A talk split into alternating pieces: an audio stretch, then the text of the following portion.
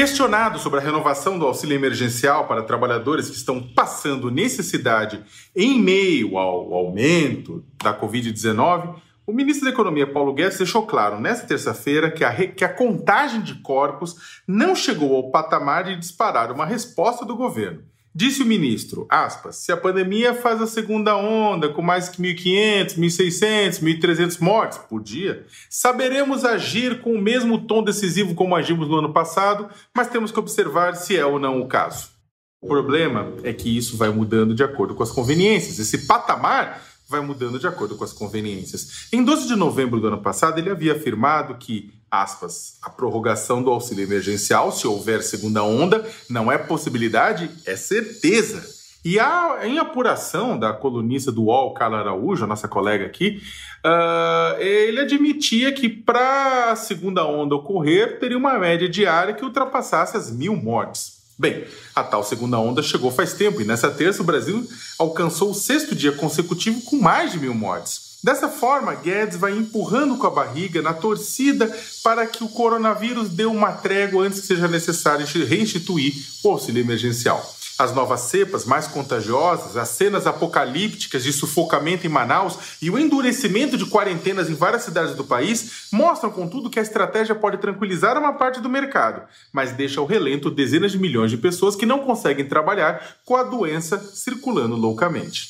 E, de quebra, deprime-se a economia, que não caiu mais exatamente por conta da injeção de recursos do auxílio emergencial no ano passado. Com a popularidade do presidente Jair Bolsonaro despencando desde o fim do benefício, o presidente conta os dias para poder anunciar algo para pôr no lugar. Por mais que publicamente diga que não, que, que acabou o meu benefício, que era só isso coisa e tal. Se uma coisa aprendemos nos últimos dois anos é que, com ele, Jair acima de tudo, reeleição acima de todos. Isso deve acontecer, inclusive, uma mudança que possibilite a restituição do auxílio deve acontecer após a eleição para as presidências da Câmara e do Senado, independentemente de quem ganhe. No Ministério da Economia, discute-se 200 jujubas de auxílio, próximo ao que é pago em média aos beneficiários do Bolsa Família, e o mesmo valor que Guedes teria destinado para manter trabalhadores durante a pandemia se o Congresso não tivesse forçado o governo a subir o valor. Isso não paga nem uma cesta básica decente. Seria um bom momento, este agora, para discutir uma mudança, para discutirmos uma mudança no teto dos gastos, autorizando a cobrança de um imposto sobre a renda dos super ricos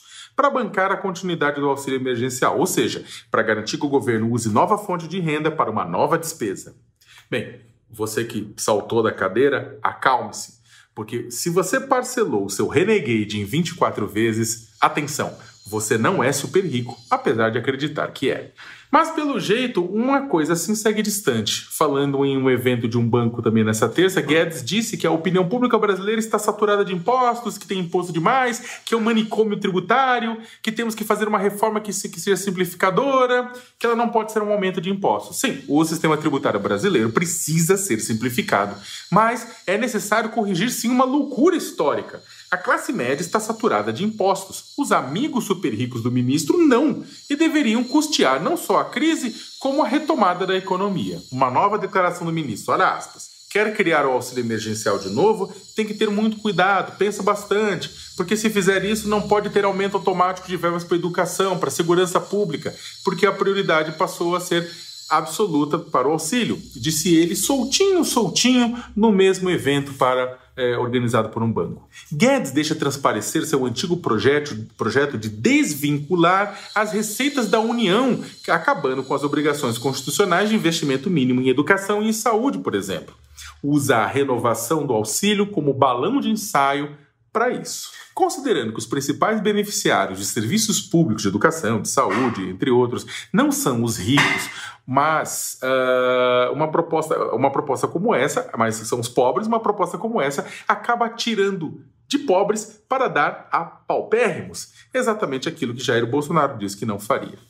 Mesmo em recesso, congressistas estão discutindo a necessidade de aprovar mais um decreto de calamidade pública para retomar o pagamento do auxílio emergencial sem estourar o teto dos gastos públicos. Parlamentares da oposição têm defendido a manutenção do benefício no valor original, 600 reais para os trabalhadores informais em geral e 1.200 para famílias monoparentais chefiadas por mulheres. Se isso vai passar, é ainda uma incógnita, muito difícil Mas há uma discussão sobre isso. Sobre qualquer medida, o número de mortes já passou qualquer patamar previsível. E pessoas continuam indo às ruas porque precisam trabalhar. Ao negar a continuidade do auxílio, o governo pode estar fazendo sua lição de casa frente ao mercado, mas manda diariamente brasileiros para o abatedouro.